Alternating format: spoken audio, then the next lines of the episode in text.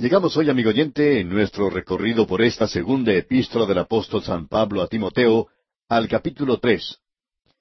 Y aquí encontramos la predicción de la apostasía que vendrá. Tenemos aquí el canto del cisne del apóstol Pablo justo antes de su ejecución en Roma. Él advierte de la apostasía que vendrá en los últimos días y presenta el antídoto para esa apostasía que no es otra cosa que la palabra de Dios. Este capítulo enfatiza eso lo que hace de él algo muy importante, de tanto significado para nosotros en el día de hoy. Queremos observar esto aquí con eso en mente. El versículo uno de este capítulo tres comienza diciendo También debes saber esto, que en los postreros días vendrán tiempos peligrosos. Es decir, que el apóstol Pablo está diciéndole a este joven Timoteo que tiene que saber también esto. Esto es aparentemente algo muy importante. Él está diciéndole a Timoteo lo que debe esperar que suceda, ¿Y cuál será el futuro de la iglesia? Ese futuro, digamos de paso, no es algo muy brillante. Es decir, para la iglesia organizada aquí en la tierra. El versículo uno, pues, de este capítulo tres de la segunda epístola a Timoteo dice, También debes saber esto, que en los postreros días vendrán tiempos peligrosos. Ahora, esos postreros días es una terminología técnica que se utiliza en varios lugares del Nuevo Testamento y se utiliza de tal forma que nos habla de los postreros días de la iglesia inmediatamente antes del rapto de ella. Esos son los postreros días.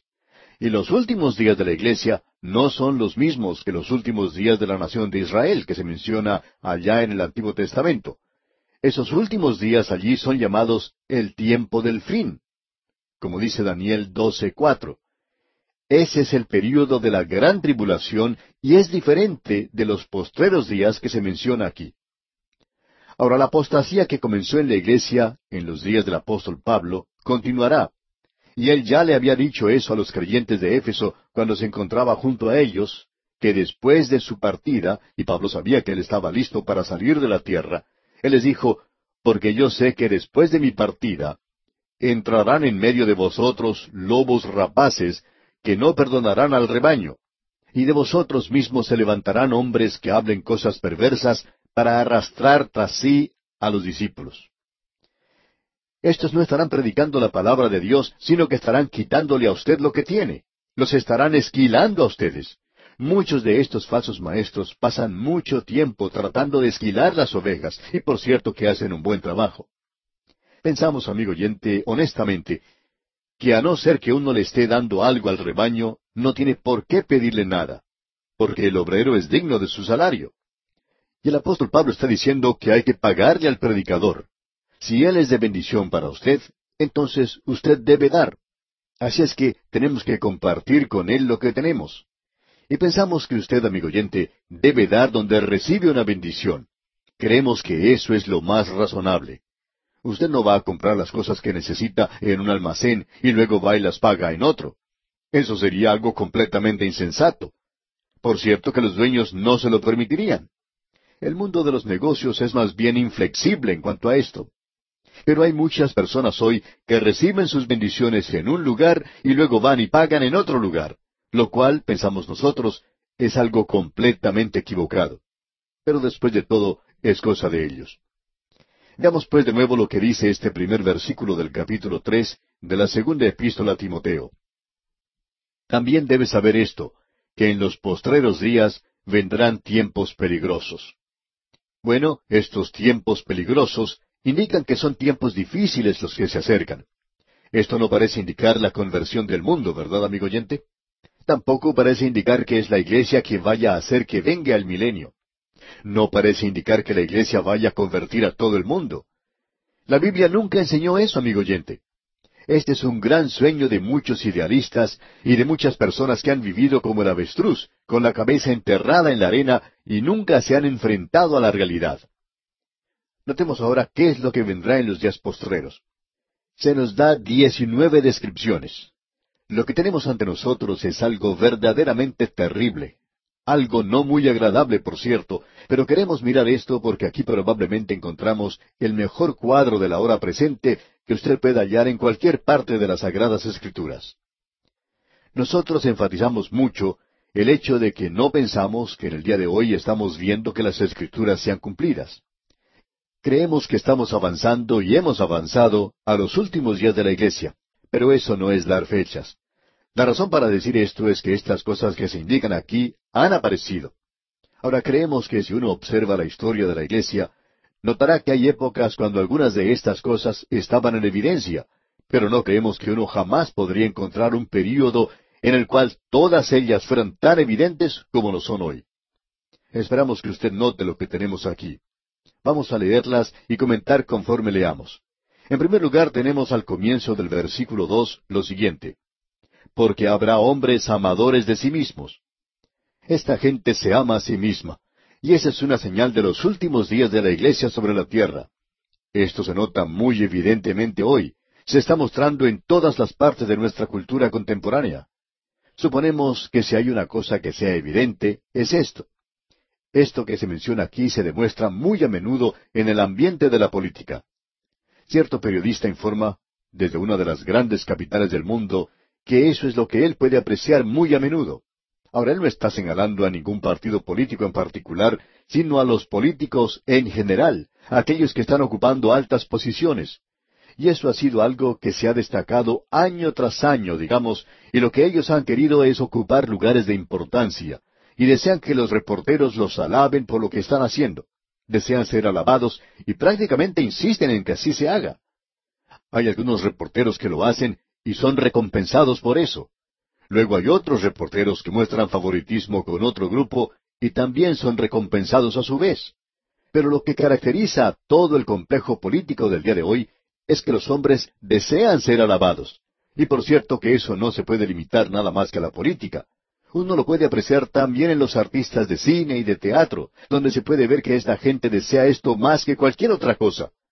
Aquí tenemos a un actor que dice algo bueno en cuanto a otro, y otro a su vez dice lo mismo en cuanto al primer actor. Y eso, por cierto, que tampoco se limita a la vida de los artistas. Probablemente uno lo puede encontrar en cualquier aspecto de la vida. Uno puede verlo en las escuelas, aun en las escuelas que son cristianas. Tienen cierta forma de presentar títulos honorarios, ya que si cierto hombre habla a favor de una escuela, ellos a su vez le hacen un favor a él y le dan un título honorario y así se ayudan mutuamente. Y eso hasta ocurre dentro de la iglesia misma. Y el apóstol Pablo dirá más adelante en esta epístola, capítulo cuatro, versículo dos, que teniendo comezón de oír, se amontonarán maestros conforme a sus propias concupiscencias. O sea que quieren que les endulcen el oído, quieren ser halagados siempre. De modo que ellos van al púlpito y allí halagan a la congregación. Le dicen a la gente lo maravillosa que es. Ellos, los predicadores, no le dicen que son pecadores, les dicen que son maravillosos. Cuán maravillosos son los diáconos. Y quizá no sea así, amigo oyente. Uno no sabe cómo realmente son las cosas. Lo interesante hoy es el amor a sí mismo que caracteriza la presente hora en que vivimos. Y probablemente no ha habido ninguna otra época en la cual haya tenido tanto de esto como en el presente. Ahora, continuando en la lectura de este versículo dos, la segunda palabra que se utiliza es avaros y creemos que esa va muy bien con la primera. Amadores de sí mismos lleva a que sean amadores del dinero, porque esta vieja naturaleza gusta de tener mucho dinero para gastar en sí mismo, y esos son los amadores del dinero. Usted recuerda que Pablo dijo en su primera carta a Timoteo, capítulo seis, versículo diez, lo siguiente, porque raíz de todos los males es el amor al dinero. El dinero en sí mismo no es malo, el problema está en nuestra actitud en relación con el dinero, es decir, cómo lo obtiene y cómo lo gasta, lo que indica aquí en la palabra avaros. Y la avaricia es la que se relaciona a sí mismo, no solamente con la forma de obtener la riqueza, sino con la forma en que se utiliza esa riqueza. En cierta ocasión había un creyente muy rico. Parecía que lo que este hombre tocaba se convertía en oro. Alguien le dijo cierto día que parecía que él estaba acumulando mucho dinero, y él contestó, Yo no estoy interesado en el dinero, estoy interesado en lo que puede hacer. Y eso tenía que ver con el mundo de los negocios y también con el mundo creyente, porque por cierto que ese hombre utilizaba ese dinero para la gloria de Dios. Pero aquí se habla de los avaros, y ellos son los que aman el dinero. Luego tenemos otra palabra, vanagloriosos. Eso tiene que ver con las personas que son fanfarronas o que se las dan de valientes. Usted se puede dar cuenta que un hombre es orgulloso por la forma en que él camina y camina como pavo real. Y esa es la idea que se presenta aquí. Son fanfarrones. Y la cuarta palabra que se menciona aquí es soberbios. Podríamos llamarlos altaneros. La quinta es blasfemos. A estos podríamos describirlos como maldicientes, murmuradores. Hay algunas personas a las que les gusta quejarse todo el tiempo. Y así es el murmurador, siempre encuentra alguna falta en cuanto a los demás, siempre metiéndose en los negocios de la otra gente, y eso es lo que tenemos aquí en esta palabra. Ahora la sexta palabra que encontramos es desobedientes a los padres. No hace falta explicar esto demasiado. Se explica por sí mismo. Y por cierto que esto que se dice aquí es algo muy evidente en la actualidad, el ser desobedientes a los padres. En el presente tenemos miles de jóvenes y muchachas, adolescentes, que se han ido de sus hogares a hacer las cosas por sí mismos sin haber consultado con sus padres. Desobedientes a los padres. Quizá pueda justificarse lo que están haciendo, pero aún así ellos son desobedientes con sus padres. La siguiente palabra es ingratos. Y esto una vez más se revela en el día de hoy. Hay mucha gente que acepta regalos de los demás sin siquiera darles las gracias. Además, aceptan todo lo que Dios les da y nunca le dan las gracias a Él. Se estila decir que la ingratitud es un monstruo que da horror. Continuando al final de este versículo dos, encontramos la palabra impíos. Estos son los profanadores. Ellos en realidad están contra Dios en su forma de hablar y en su forma de vivir. La novena descripción que tenemos continúa en el versículo tres. Sin afecto natural. Esto indica relaciones anormales. Estamos viviendo en un día cuando el homosexual es declarado como una persona enferma, aun cuando la palabra de Dios dice que Él los ha desechado, porque cuando un hombre hace eso, se ha hundido en lo más profundo del abismo. Amigo oyente, permítame decirle que aunque parezca que somos anticuados, esto es cierto aún hoy. Sin afecto natural. Luego tenemos la palabra implacables. Esto nos muestra cierta clase de gente con la cual uno no se puede llevar para nada. Son irreconciliables. Ellos no permiten que usted se lleve bien con ellos. En cierto restaurante había una inscripción que decía, no se puede agradar a todo el mundo, pero hacemos lo posible. Bueno, eso no se puede hacer. Hay muchas personas a las cuales no se puede complacer. Hemos descubierto que aún a través de este programa radial, aquí en A través de la Biblia, hay algunas personas a las cuales no se puede complacer. No sabemos por qué, pero así es. Ese es el significado de esta palabra aquí. Luego tenemos la siguiente palabra, calumniadores. Amigo oyente, hay mucha abundancia de esta clase de gente en el presente. Luego tenemos intemperantes. Esto quiere decir personas que no se pueden controlar a sí mismas. Y eso nuevamente caracteriza a muchos en el día de hoy. Luego viene la palabra crueles. Y esto indica salvajes. Y muchas de nuestras ciudades se han convertido hoy en selvas o junglas de cemento. Y no hay seguridad para salir por sus calles. ¿Por qué? Porque los hombres se están convirtiendo otra vez en salvajes. Luego dice al final de este versículo tres, aborrecedores de lo bueno. También tenemos mucha evidencia de esto en el presente. Luego, al comienzo del versículo cuatro dice, traidores. Y hay personas en las cuales uno no puede confiar hoy. Leemos luego, impetuosos. A estos podríamos llamar temerarios o precipitados e indiferentes. Luego se nos dice, infatuados. Estas personas han sido cegadas por su propio orgullo, o se han emborrachado con el orgullo. Son ambiciosos, altivos, arrogantes. Luego se nos dice al final de este versículo cuatro, amadores de los deleites más que de Dios.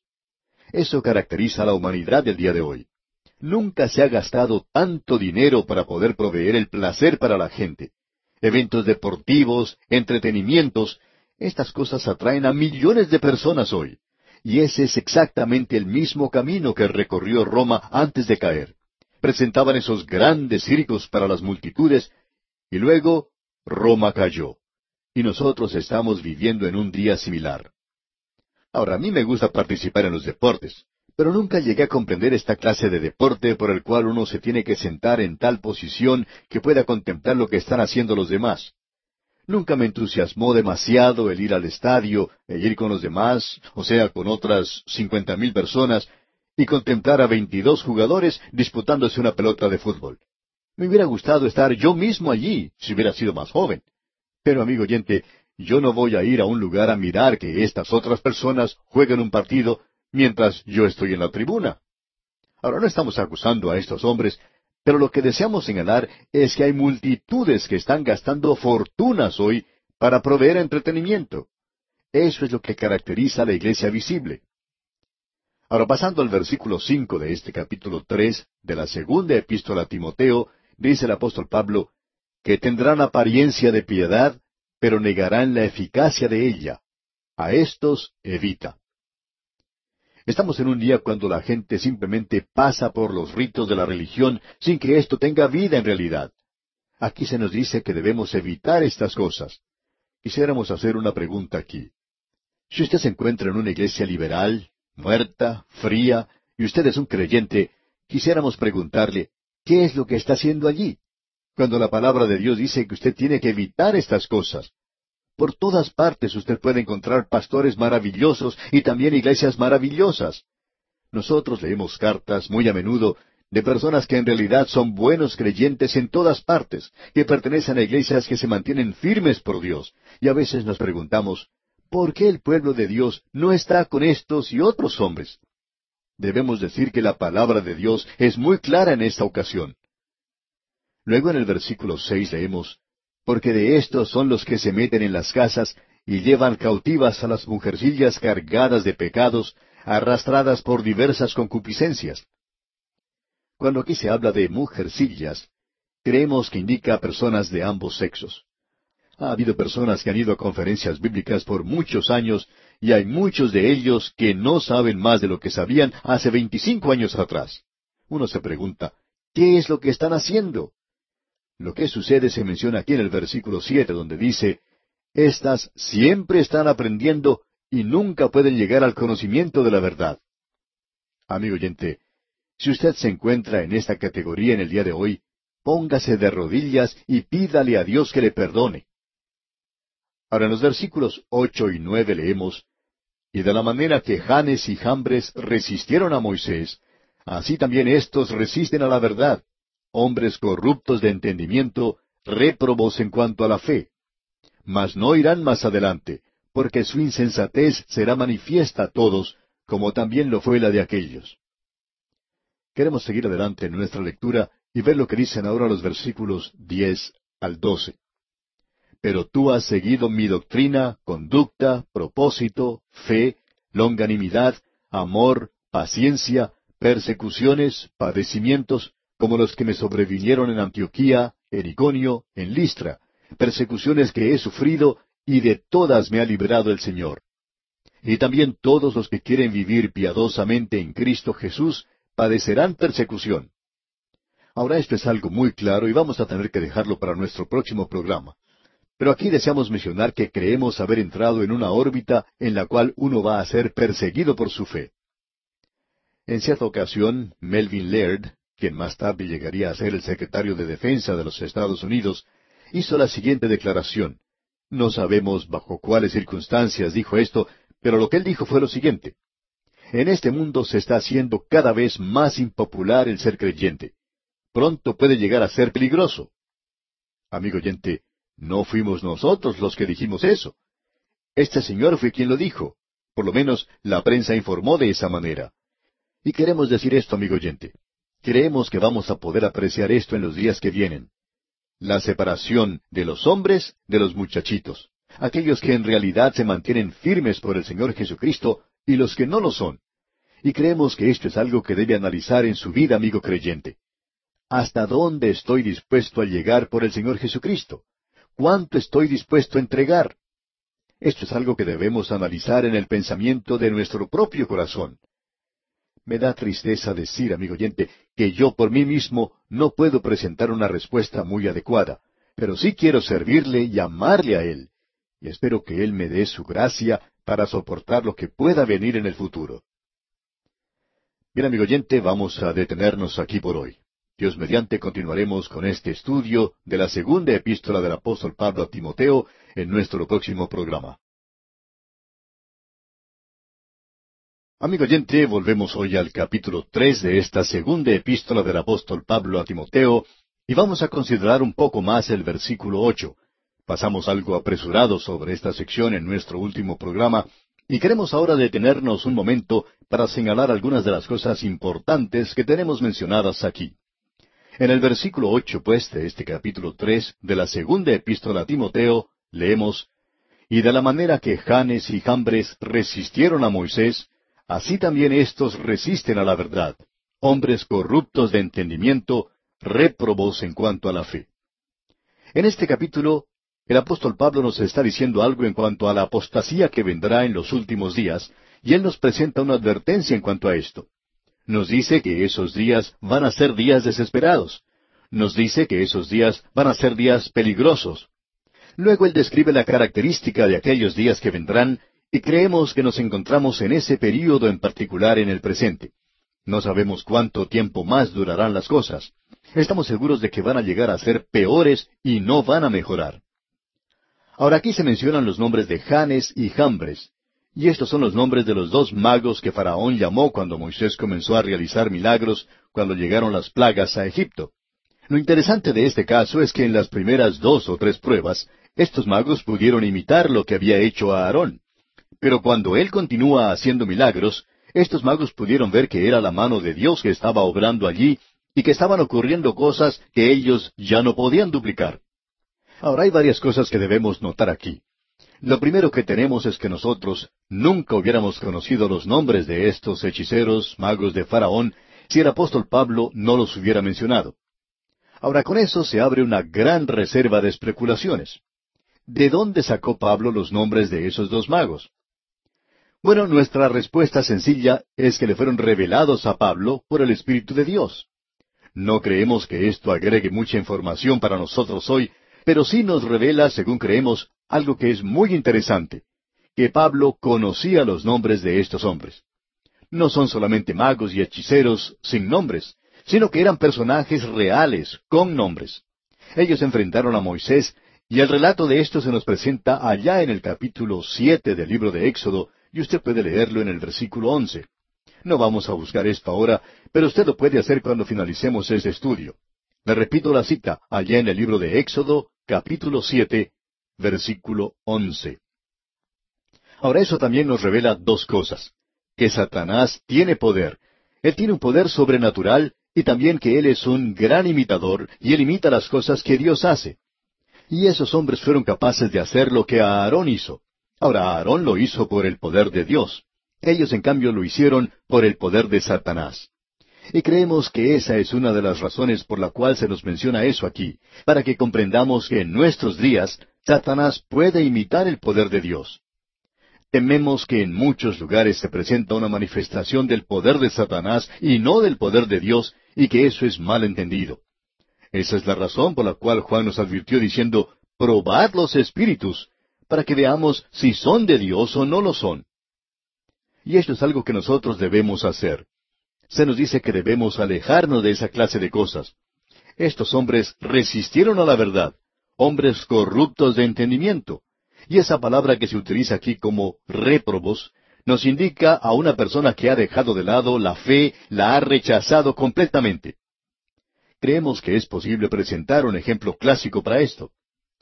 Hace algunos años, un obispo de la Iglesia Episcopal en la zona oeste del estado de California, en los Estados Unidos, quien era un hombre de aparentemente gran habilidad, aunque los hechos demostraron más adelante que aún en su familia y desde época muy temprana, ellos habían mezclado en las prácticas espiritistas aquello que se acerca mucho a lo sobrenatural. Este hombre, pues, según se nos informó, había rechazado las grandes verdades de las Sagradas Escrituras y había hecho un viaje a Palestina y, según entendemos, tenía la intención de probar que algunas de las grandes verdades de la Biblia estaban en realidad equivocadas. Bueno, él no logró hacer eso, pero por cierto que probó algunas otras cosas. Y creemos que lo que aquí se menciona fue una de ellas. Creemos que fue algo muy extraño en la forma en que este hombre murió en el desierto, en esa zona. No estamos tratando nosotros de presentar alguna explicación en cuanto a esto, sino decir solamente que aquí tenemos un ejemplo clásico.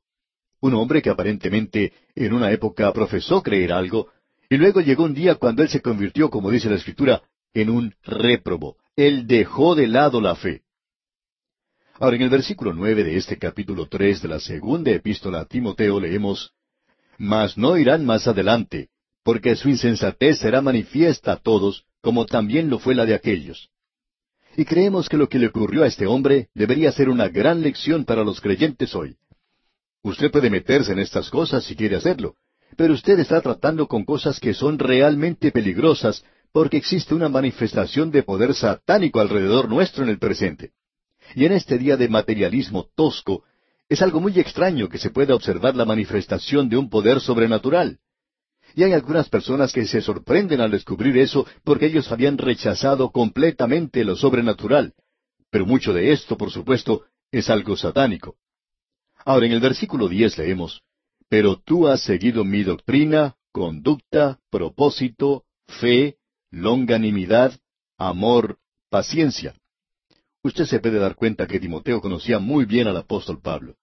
La vida del apóstol era como un libro abierto, y la vida del creyente debería ser así. Y el apóstol Pablo continúa diciendo en el versículo once de este capítulo tres de la segunda epístola a Timoteo, persecuciones, padecimientos como los que me sobrevinieron en Antioquía. Aquí se refiere a Antioquía de Pisidia. Y continúa diciendo en la segunda parte de este versículo once, en Iconio, en Listra, estos son los lugares de la zona de Galacia donde el apóstol Pablo hizo su primero, segundo y tercer viaje misionero. En su tercer viaje misionero él fue apedreado en Listra y abandonado como muerto, y creemos que murió, pero Dios le levantó de los muertos. Pablo dijo que Dios intervino a su favor allí. Y luego termina diciendo, en este mismo versículo once del capítulo tres de la segunda epístola a Timoteo, persecuciones que he sufrido, y de todas me ha librado el Señor. Esta es la zona donde vivía Timoteo. Allí vivían también su madre y su abuela, su familia entera vivía en ese lugar. Su padre, un griego, también era de esa zona. El apóstol Pablo le dice, Tú conoces todo esto y sabes de las cosas que he padecido. Y continúa en el versículo doce, Y también todos los que quieren vivir piadosamente en Cristo Jesús padecerán persecución. Creemos que estamos entrando en una época, amigo oyente, cuando cuesta algo el ser creyente. En un programa anterior mencionamos lo que había dicho el señor Melvin Laird en una conferencia de prensa. No sabemos las circunstancias por las cuales él hizo esa declaración, pero él había dicho que este mundo se está convirtiendo en un lugar muy impopular para los creyentes. Él aparentemente sabe algo que nosotros no sabemos, y quizá usted tampoco lo sepa, amigo oyente. Pero aparentemente estamos entrando en una época hoy donde el cristianismo, y nos estamos refiriendo a los verdaderos creyentes, se está convirtiendo en algo muy impopular. Uno de los ejemplos que podemos utilizar hoy es en cuanto a la prensa. Es muy difícil encontrar a un reportero que informe en cuanto a lo que ocurre en el mundo cristiano. ¿Cuándo fue la última vez en que usted leyó algún artículo favorable en cuanto a la posición bíblica hoy?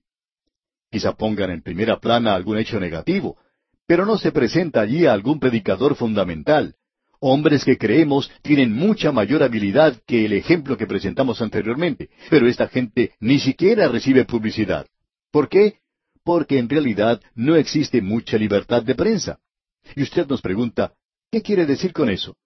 Bueno, queremos decir sencillamente lo siguiente, que la prensa no presta atención, es decir, deja de mencionar las noticias que representan la verdadera cristiandad. Y si usted llega a recibir alguna publicidad, es una representación muy mala la que se hace. Y no solamente eso. Si un predicador comete un crimen, entonces lo ponen en la primera página. Pero si él es un instrumento que ayuda a salvar a un grupo de personas de ir al infierno, entonces lo dejan de lado. Nunca se menciona. Lo que estamos diciendo, amigo oyente, es que hemos entrado en una órbita donde sabemos lo que es pagar un precio por mantenernos firmes por Cristo. Luego en el versículo trece de este capítulo tres de la segunda epístola a Timoteo leemos Mas los malos hombres y los engañadores irán de mal en peor, engañando y siendo engañados. Ahora esta palabra engañadores aquí es algo interesante de notar.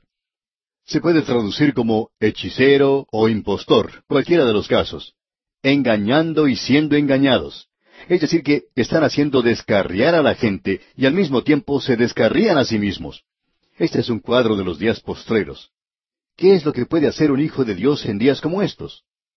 Bueno, aquí tenemos lo que el apóstol Pablo nos dice en los versículos catorce y quince de este capítulo tres de la segunda epístola a Timoteo. Escuche usted. Pero persiste tú en lo que has aprendido y te persuadiste, sabiendo de quién has aprendido, y que desde la niñez has sabido las sagradas escrituras, las cuales te pueden hacer sabio para la salvación por la fe que es en Cristo Jesús. ¿Cuál es el antídoto hoy para la apostasía mundial? El antídoto, amigo oyente, es la palabra de Dios. ¿Cuál es el recurso y el auxilio para el Hijo de Dios en el presente? La palabra de Dios, amigo oyente. Ese es el único recurso que tenemos hoy. Ese es el único lugar al cual podemos ir en un día como el que vivimos. Nosotros debemos continuar en las cosas que hemos aprendido y como dice aquí el versículo quince, y que desde la niñez has sabido las sagradas escrituras, las cuales te pueden hacer sabio para la salvación por la fe que es en Cristo Jesús. La madre y la abuela de Timoteo le habían enseñado a él la palabra de Dios. Ellas eran madres judías y le habían enseñado a él las sagradas escrituras, la palabra de Dios. El apóstol Pablo le dice que las escrituras te pueden hacer sabio para la salvación por la fe. ¿Qué clase de salvación? Timoteo ya era salvo en esa ocasión. Vemos que la salvación se encuentra en tres tiempos, y creemos que es necesario observar esto de esta manera. Se puede decir en tiempo pasado, he sido salvado del pecado. En tiempo presente, estoy siendo salvado del pecado. Y tercero, en tiempo futuro, seré salvo del pecado. Yo he sido salvo del pecado. Cristo llevó mi juicio de muerte y yo he pasado de muerte a vida y ya no me encuentro bajo la condenación en el día de hoy, porque ninguna condenación hay para los que están en Cristo Jesús. Pero también estamos siendo salvos en el presente. Él está llevando a cabo una salvación en nosotros, y nosotros ni siquiera la tendremos perfeccionada en esta vida. Pero cuando miramos hacia el futuro, llegará un día cuando aún no se ha manifestado lo que hemos de ser, pero sabemos que cuando Él se manifieste, seremos semejantes a Él porque le veremos tal como Él es. Creemos que lo que el apóstol Pablo está diciendo aquí es que las sagradas escrituras no solo nos dan el modus operandi, digamos, de ser salvos, es decir, de pasar de la muerte a la vida y el de tener vida eterna y llegar a ser hijo de Dios, sino que es la palabra de Dios la que le salva a usted en este mundo presente, que le permite a usted crecer, que le da libertad en este mundo. Esa es una de las razones por la cual nosotros la estamos enseñando. Creemos que el estudio constante de la palabra de Dios es la única ayuda que cualquiera de nosotros pueda tener. Luego el apóstol Pablo dice, las cuales te pueden hacer sabio por la fe que es en Cristo Jesús. Y creemos que le hace sabio a usted la forma en que viva aquí en este mundo. Ahora el versículo 16 dice, Toda la escritura es inspirada por Dios y útil para enseñar, para redarguir, para corregir, para instruir en justicia. Amigo oyente, cuando el apóstol Pablo dice toda la escritura, eso quiere decir precisamente eso, toda, desde el Génesis hasta el Apocalipsis. Alguien nos va a decir ahora, bueno, ¿no sabía usted que el libro de Apocalipsis no se había escrito todavía? Pero lo importante es saber que el libro de Apocalipsis llegó a formar parte de las Sagradas Escrituras. Y el apóstol Pablo está cubriendo todo esto aquí cuando dice, toda la escritura es inspirada por Dios. Esa palabra inspiración indica el aliento de Dios. Estos hombres no eran simplemente plumas que el Señor levantaba para escribir, sino que la maravilla de esto es que Dios utilizó la personalidad de estos hombres. Ellos se expresaron en su propia forma de pensar y aún así Dios expresó exactamente lo que Él quería decir. Y Dios nos ha dado su palabra, y Él no tiene otra cosa que decirnos hoy. Si Dios abriera los cielos, si Él hablara de los cielos en el día de hoy, Él no agregaría nada de lo que ya se ha dicho, amigo oyente. Él ya lo ha dicho y Él no tiene nada más que decirnos. Y así vemos aquí en los versículos 16 y 17, Toda la escritura es inspirada por Dios y útil para enseñar, para redarguir, para corregir, para instruir en justicia, a fin de que el hombre de Dios sea perfecto, enteramente preparado para toda buena obra. Notemos esta palabra enteramente. Y nos dice enteramente preparado para toda buena obra. Notemos ahora por un instante lo que se nos dice aquí, porque esto es algo de suma importancia para nosotros. es útil para enseñar. Esa es la razón por la cual nosotros estamos enseñándola. La Biblia se debe enseñar. Es buena para redarguir, es decir, convicción. Eso nos demuestra nuestra culpabilidad. Es buena para corregir. De paso, digamos que si el Espíritu de Dios está obrando, esto nos convencerá de nuestra culpabilidad. Así es como usted puede probar si la palabra de Dios está obrando en su vida. Si usted lee este libro de la misma manera en que lee cualquier otro libro, entonces, amigo oyente, el Espíritu de Dios no está obrando. Este libro es diferente y ha sido dado por el Espíritu de Dios, y es el Espíritu de Dios quien lo debe usar. Si esto no tiene ningún significado para usted, entonces es como cualquier otro libro. Este libro es para corregir, es decir, que arregla las cosas en su vida, y debe ser eso. También es para instruir. Esto quiere decir disciplinar. La palabra de Dios nos debe disciplinar. Luego dice, a fin de que el hombre de Dios sea perfecto. Ahora esto no quiere decir que usted y yo vamos a alcanzar la clase de perfección que nosotros pensamos que tenemos o podemos tener en el día de hoy, sino que indica madurez completa.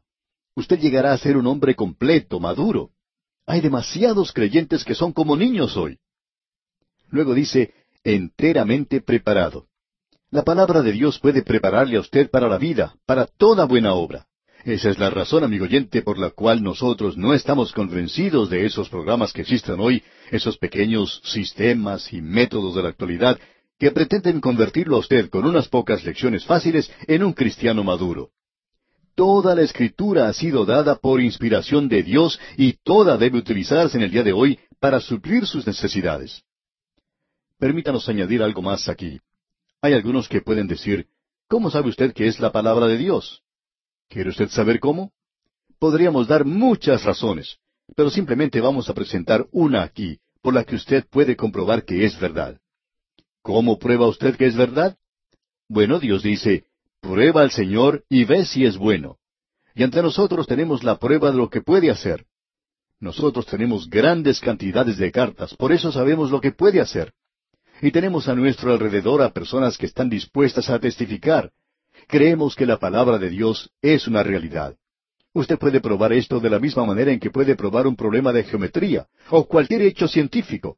Esto es lo que la palabra de Dios puede hacer. ¿Puede hacerlo? Lo hace. Y esto está dirigido a nuestra vida diaria. Con esto, amigo oyente, llegamos al final de este capítulo tres de la segunda epístola a Timoteo. Comenzando ahora con el capítulo cuatro, tenemos aquí al apóstol Pablo dando las primeras instrucciones para sus últimos días. Y luego vamos a ver a este hombre dando su testimonio desde prácticamente su lecho de muerte. Y creemos que esas son probablemente sus últimas palabras. Es algo triste. Este libro de Segunda Timoteo tiene su nota de tristeza y creemos que usted ya habrá notado que existe una nota de soledad aquí. El apóstol Pablo se encuentra solo en Roma y él está diciendo a este joven Timoteo, procura venir pronto a verme. Él está solo y se encuentra en esa triste prisión romana y él le dice a Timoteo, trae cuando vengas el capote que dejé en Troas. Hace frío en ese lugar, ya que es una prisión, una cárcel muy tenebrosa y fría. No nos gustaría estar en un sitio como ese. El apóstol Pablo dice que las horas son largas y pasan muy lentamente. Y luego dice, y los libros, mayormente los pergaminos. Él quería seguir estudiando. Vamos a ver entonces aquí al apóstol Pablo en su lecho de muerte y esa nota de tristeza y soledad. Pero también vamos a encontrar aquí algo más, y eso será una nota de victoria. Y vamos a escuchar al apóstol Pablo llamando al último ataque. Creemos que cuando usted escuche sus palabras en nuestro próximo programa, estará usted escuchando de Dios las cosas que Él quiere que usted escuche. Estas son sus últimas palabras para usted, y si usted no está preparado para aceptar esto y recibir esto, no creemos que Él tenga que decirle alguna otra cosa. Esto es todo, y lo veremos, Dios mediante, en nuestro próximo programa.